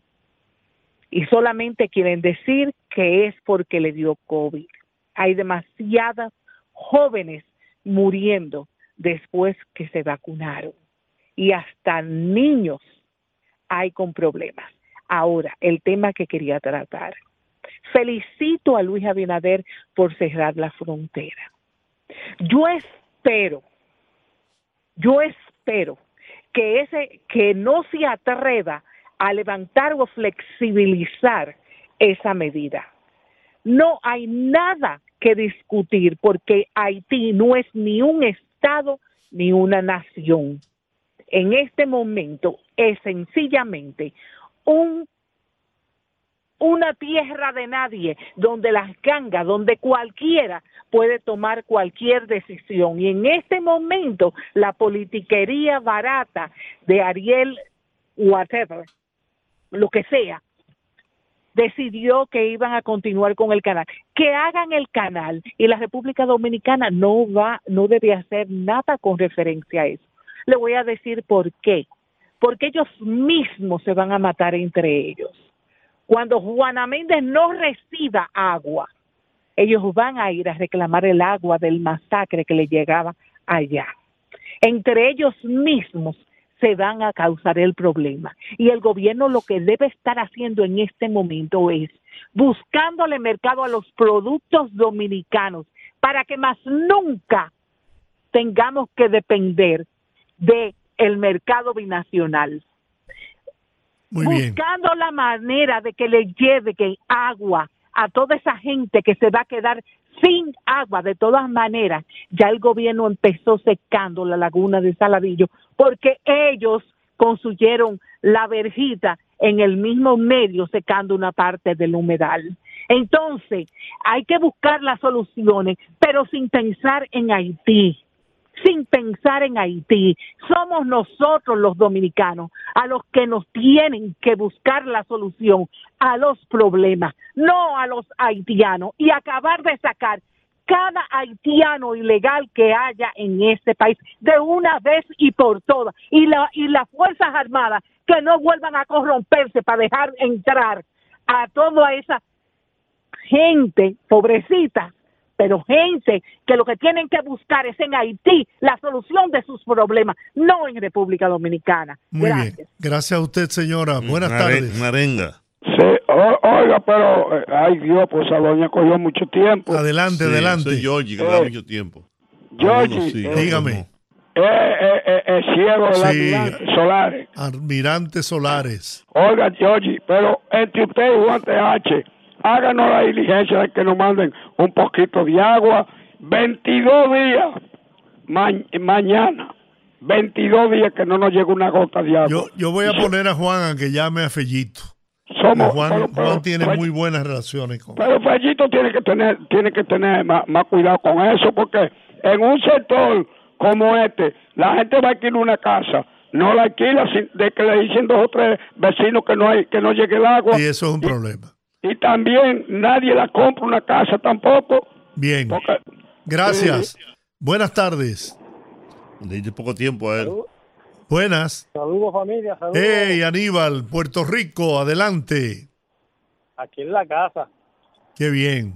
Mira, esto, yo no sé, yo escuché la información de, del weather de ustedes, pero aquí, aquí lo que se nos ha dicho es que por lo menos Puerto Rico lo va a tocar el, por lo menos el domingo eso viene para acá.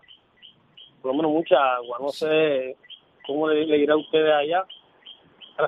No sé cómo le irá a ustedes allá, pero aquí, aquí ya se, se esperan fuertes aguaceros en, en Puerto Rico. Sí, sí, sí. El, problema es que aquí, aquí, yo no sé cómo, pero aquí caen, caen dos gotas de agua y tú crees que eso es en África, una, una, una riada llevándose medio mundo. Tú, dices, por eso, eso fue aquí. Y, y con relación a esta crisis, me gustaría saber si, si un diplomático de tanta calidad como el señor Iván Gatón está asesorando, siendo parte de, de la mesa de, de, diplomática nuestra. ¿Qué usted sabe sobre eso y si pueden llevarlo algún día a que él comente sobre eso? Hemos, hemos intentado en tres ocasiones traerlo, pero él tiene compromisos académicos, él es profesor y entonces en este horario le ha coincidido pero eh, él va a hacer el esfuerzo de estar con nosotros la próxima semana. Ojalá y, que el gobierno aproveche ese recurso porque para mí ese señor debería ser el eterno canciller de la República Dominicana. Muchas gracias familia. Gracias a ti Aníbal, un gran abrazo allá en Puerto Rico. Dígame, buenas tardes. Buenas tardes, Georgie. Hola. Y Juan TH. Sí. Fíjese una cosa. La verdad que esto es terrible dice algo que, después que pase la primaria va a demandar al partido porque a los delegados de él no le han bajado los, viáticos. ¿Algo cree cree como que hay bobo, hay tonto con fe? Porque eso es, es lo que quiere una prueba para demandar ante los tribunales de que hubo corrupción repartiendo dinero y haciendo diablura. Oye, Albuquerque, Albuquerque se dejó ganar de un muerto que fue Mariotti, Charlie. ¿Tú sabes lo que dejaste ganar? Un tipo que no, que, que la encuesta no le daba para nada y se dejó ganar y no supo pelear como hombre lo que tenía que pelear para allá, para Monteplata, por Yamasá, todos esos sectores. Entonces ahora quiere estar privando de guapo y privando de qué sé yo qué. Porque siempre los que están metidos en el partido son los que siempre tratan de destruir. Tú sabes lo, lo, lo bien que está marchando el partido y nada más hay tres gaticos que están jodiendo. Lo que hay que hacer es sacarlo de ahí y votarlo. Que la pase bien. Bien. Buenas. Sí, buenas tardes, noche. Sí. Sí, mire, con, con el tema del canal de Haití, porque hay una situación, nos guste o no, son nuestros vecinos. No podemos mochar la isla, que a mí me gustaría que se mochara la isla y que quedara un océano entre ambas naciones, pero no, lo tenemos ahí. Son Es una realidad. vecinos. Es una realidad. Entonces, mientras ellos estén en peor condición, así vamos a ser nosotros afectados.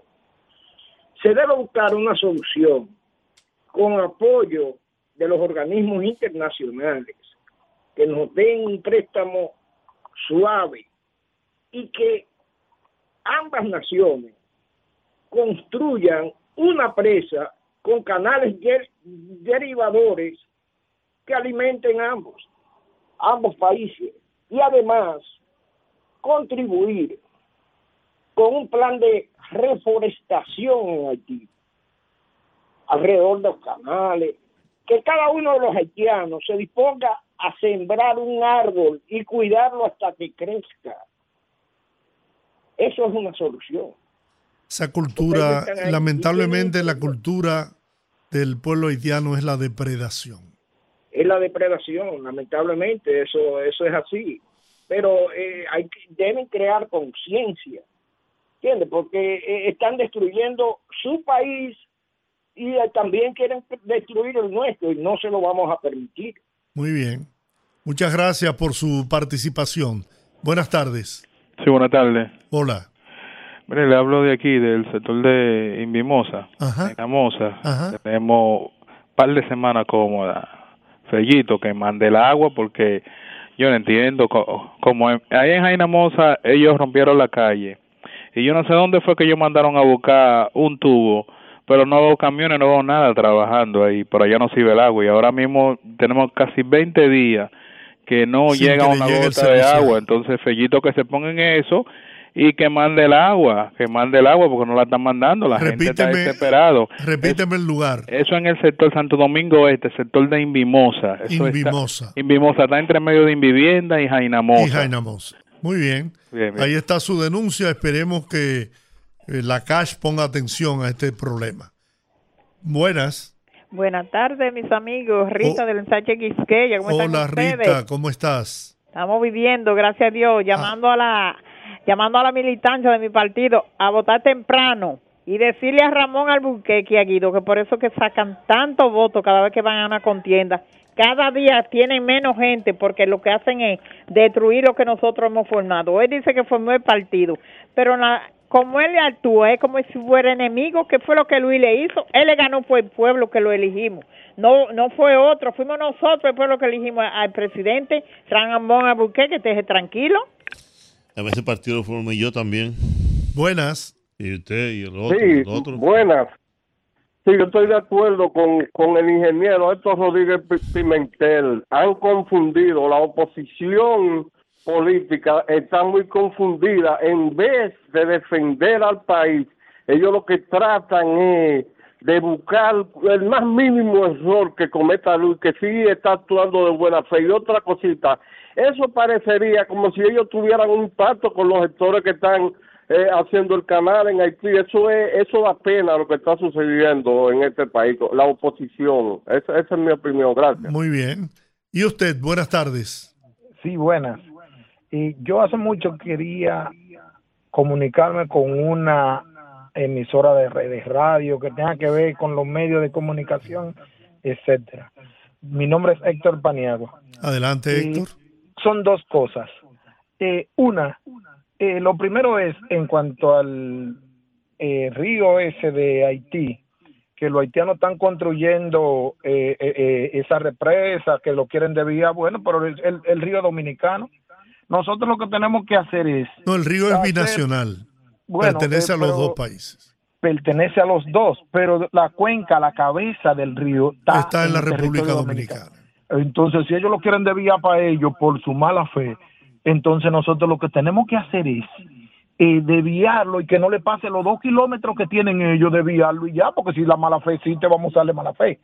Y otra cosa es, termino eso ahí, eh, por favor, que yo quisiera que esta gente, lo que limpian vidrio, por Dios, que si no hay, no existe como una, organización, algo, o las autoridades, que quiten estos, estos delincuentes de la calle vehículo y acabado de lavar, eh, tú pagas 400 pesos para lavar tu vehículo y saliendo a la calle, si te toca el semáforo en rojo, te lo ensucian.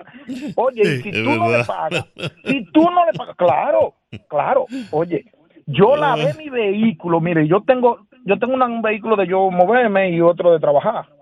Entonces, eh, que es un, un vehículo de yo pasear a mi familia, un Toyota Siena, y tengo una camioneta. Y yo, la, mi vehículo, la Siena, yo la lavé y pagué 400 pesos más 100 de propina que le doy al carajo, ¿verdad? Y salgo con el que la lavó en el carguá. Entonces, salgo con mi vehículo limpiecito, con la goma, con amorol y todo, y porque me tocó el semáforo en rojo, vino un carajo de esto y me ensució mi vehículo y yo y quiere que yo le pague, obligado. Es que no va no va a haber una persona que o alguien que tome cuenta en eso y que quiten esos delincuentes de la calle. Y si no, hasta una pedrada en el vidrio te dan. Una pedra, eso mismo, pero es, yo quisiera que por lo menos este medio, que por lo menos lo escuche alguien. A mí se me hace difícil comunicarme con un medio de comunicación por el hecho de que vivo muy ocupado y eso. Muy pero yo pero yo quisiera que por lo menos tomen carta en ese asunto, que por favor lo retiren. Muy bien. Muchas gracias.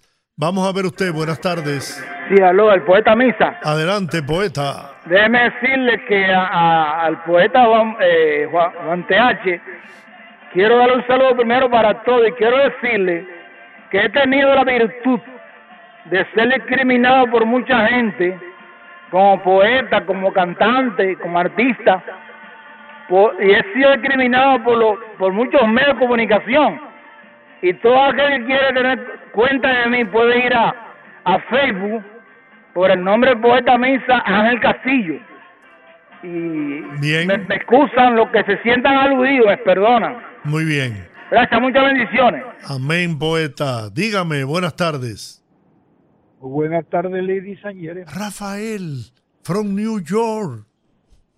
Miren, estos dos vergantes que están aspirando en el PRM, los perdeístas, yo les he hecho varios llamados de que no le den bola a estos dos vergantes, que no le den bola, porque son irrespetuosos, porque ellos ninguno de los dos estaban supuestos a estar corriendo.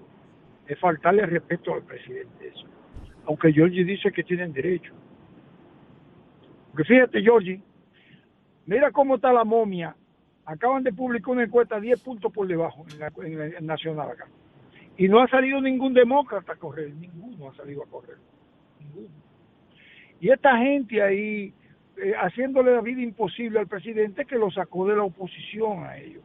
No le den bola. Por, por ese vergante de Guido, eh, eh, ni, ni Juan Pablo va a votar por él. Oye bien, ¿eh? aunque ya ni Juan Pablo va a votar por él. Y después, oye Juan, mira, él va a alegar fraude, él va a alegar fraude porque él lo que quiere es hacer lo mismo que hizo Drácula en el PLD, alegar fraude y llevarse la gente. Porque él lo está, según mi, fuente, él lo está esperando una vicepresidencia con Drácula. ¿Entiendes? Él quiere dividir ese partido en el gobierno. Que, que, es que ellos, los dos, Ramón, mira, Ramón es un individuo que duró ocho años cobrando ahí con el PLD. Y sigue, porque él tiene el mismo sueldo, él nadie lo ha cancelado. Ese tipo vive fuera de la ética de la propiedad privada. Es un maldito parásito que vive cobrando los taxes de nosotros. Ese Ramón, no le den bola, ese no va a sacar, mira, nada.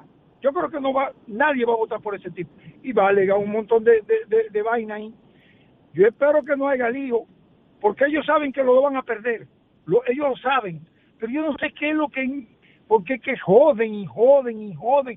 Coño, un abrazo inmenso. No voten por esa gente, no voten por eso. Adiós, No Rafael. Gracias.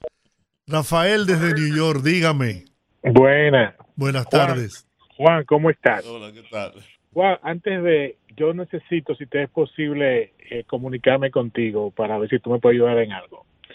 Eh, a través de tu número, no sé si puedo conseguirlo. Pero Juan, mira, yo soy PRMista, vengo del PRD. Eh, yo fui delegado eh, en la do- en la presidencial y en la en la congresional. Yo fui delegado. Tengo mi, mi, mi constancia de que fui delegado. Eh, yo no he conseguido trabajo, pero yo me siento, no me siento incómodo tampoco. O sea, pero yo soy PRMista y voy a votar y no me cambio. Y, y el presidente dijo en un video que los delegados, yo gané mi mesa las dos veces. Yo, no, reitero, no estoy trabajando, pero yo no me cambio. Yo, o sea, yo estoy molesto en una parte, pero yo voy a votar. tú ves, Yo voy a votar porque lo mío de lea- lealtad. Lealtad, yo fui, eh, por eso quiero que tú me consigas tu teléfono, si es posible, a ver si tú me puedes ayudar en, en algo, porque yo trabajé en el Estado por más de 27 años. Eh, bueno, esto lo comenzó hasta el 2015, yo duré.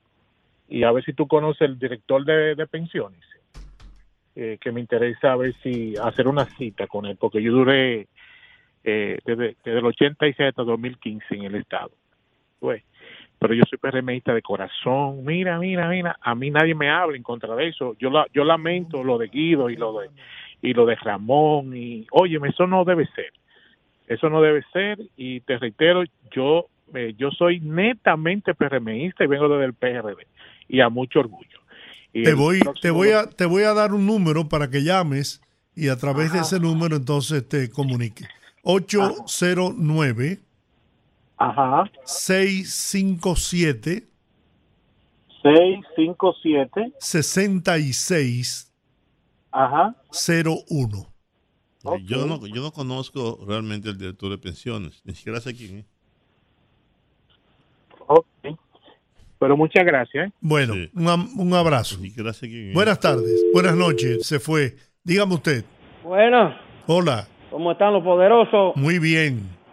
Georgie, pero yo me, estoy- yo me pregunto, por la cosa, de, la cosa de mi hermano y mi amigo Ramón Aburquerque, pero todavía no, no ha caído bien la gotera y ya está cambiando la cama. ¿Y cómo él dice que, que el otro día de, de, de, la...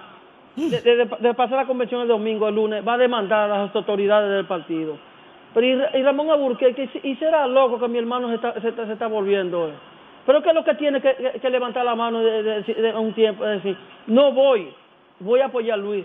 Porque eso es, eso es irreversible, él- él ir a una contienda con, con Luis. Oye, que, mira, no, ve, no. Bien. Esa es la naturaleza, naturaleza del PRD. Buenas. Muchas de esas Buenas cosas de los tardes. vicios del PRD. Hola, doña Milagro. Los vicios de Hola, los ¿cómo vicios del PRD se encuentran en el PRM. Los poderosos. Doña Milagro, ¿cómo está? Ay, don Giorgi, mire, no bien, porque la prima que yo llevé allá Ujú. se cayó y se fracturó la cadera. Ay, ay, ay. Hubo que ponerle una prótesis. Ahora ando detrás de una silla de ruedas. A ver Ah, si. mire, mire, déjeme decirle, en la silla Ajá. nosotros estuvimos allá y Las la silla de ARS ruedas- sí, tienen que suministrarle la silla de rueda a las personas que... En la Cisarril. Sí, señor. No, la no. 27. La ARS a, que- a la que ella A pertenece. ella, ella le dan el seguro Senazo el que regalan. ¿eh? Bueno, pero Senasa tiene que darle la silla de rueda. Ajá. Sí, señora. Sí, señora. Ah, pues voy a hacer la diligencia porque estoy, ya usted sabe, tengo una situación. Pero incluso, incluso Yogi puede llamar a su amigo y hermano Jesús Pérez Iglesias. para Ay, sí, esa- esa hágame silla de ese ruedas. bien, Georgie. Juan, Va, claro me que sí. ayudaste muchas veces a conseguir silla de ruedas. Por eso, mira, mi agradecimiento por ti es eterno. Se lo vamos a conseguir la silla de Los, ruedas, no los favores, los favores que yo hice contando contigo, porque fue en aquel tiempo, ¿eh? No, no, le vamos a conseguir la silla de ruedas, no se preocupe. Ah, pues Bueno. yo espero en eso. Bien, Bendiciones sí. para usted Amén. y gracias por escucharme. Buenas Olga, tardes. Olga, llámate a Jesús Pérez Iglesias de parte de nosotros. Una silla Hola. de ruedas. Buenas. O a Tony, a Tony Pillaguaba. Hola. Oh, ¿Quién, Jacqueline. Juan, te estoy escribiendo. No, no.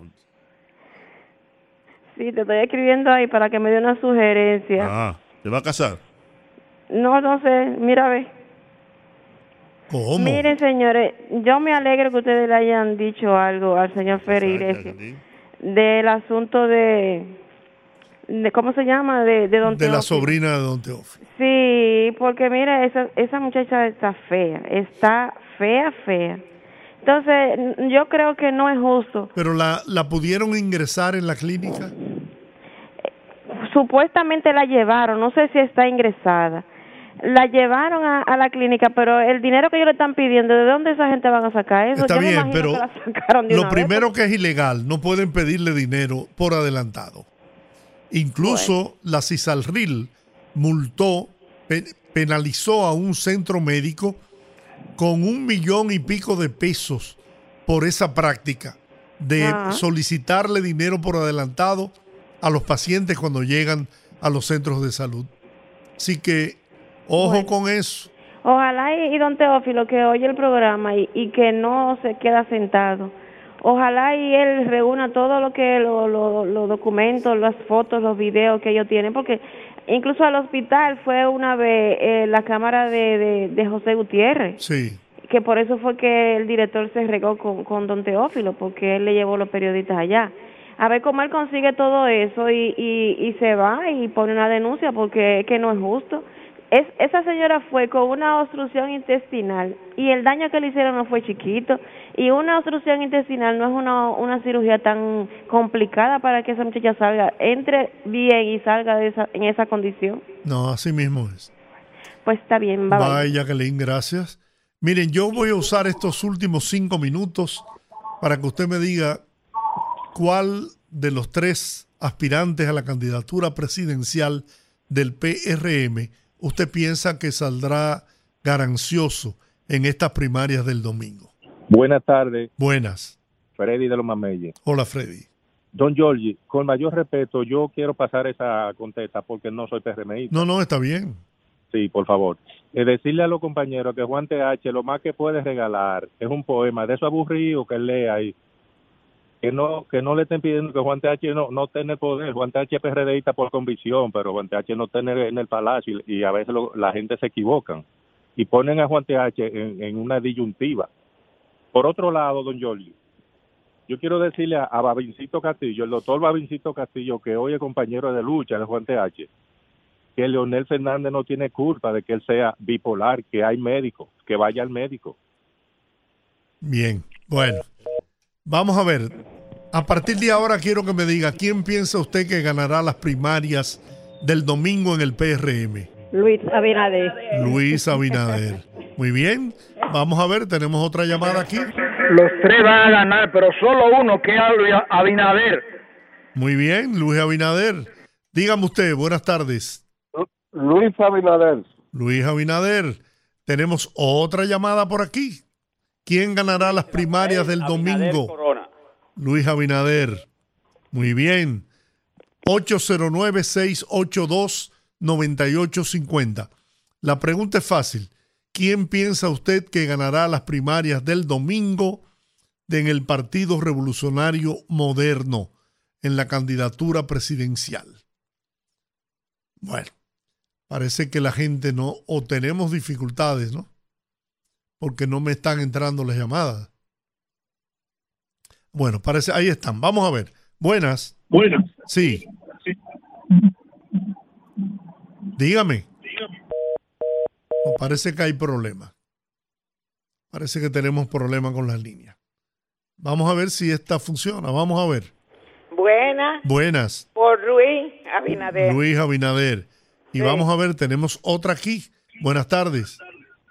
Sí, bueno, Dios le bendiga a todos y a nuestro presidente Luis Abinader, Amén. quien va a ganar el domingo. Muy bien. Vamos a ver usted qué opina. Saludos, mi gente. Yo creo que va a ganar Abinader y al, al que llamó ahorita, Babincito Castillo era bueno cuando estaba de parte de ellos. Que lo aguante ahora que no tenga que esté en su contra también. Bien. Vamos a ver, buenas tardes. ¿Quién ganará las primarias del domingo en el PRM? Desde Angelina Cotuí, Luis Abinader. Luis Abinader. ¿Y usted qué opina? Se fue, pero usted está ahí, dígame. Desde el Bronx, New York, Abinader. Desde el Bronx, en New York, compatriota, gracias por estar en sintonía siempre. Buenas tardes. Buenas tardes, buenas tardes. La base, aquí estamos en Vietnam de Lomina con Guido Gómez Bazara, el hombre de la base. Guido Gómez Abinader. Muy bien. Buenos días, Abinader. Vamos a ver usted. Buenas tardes.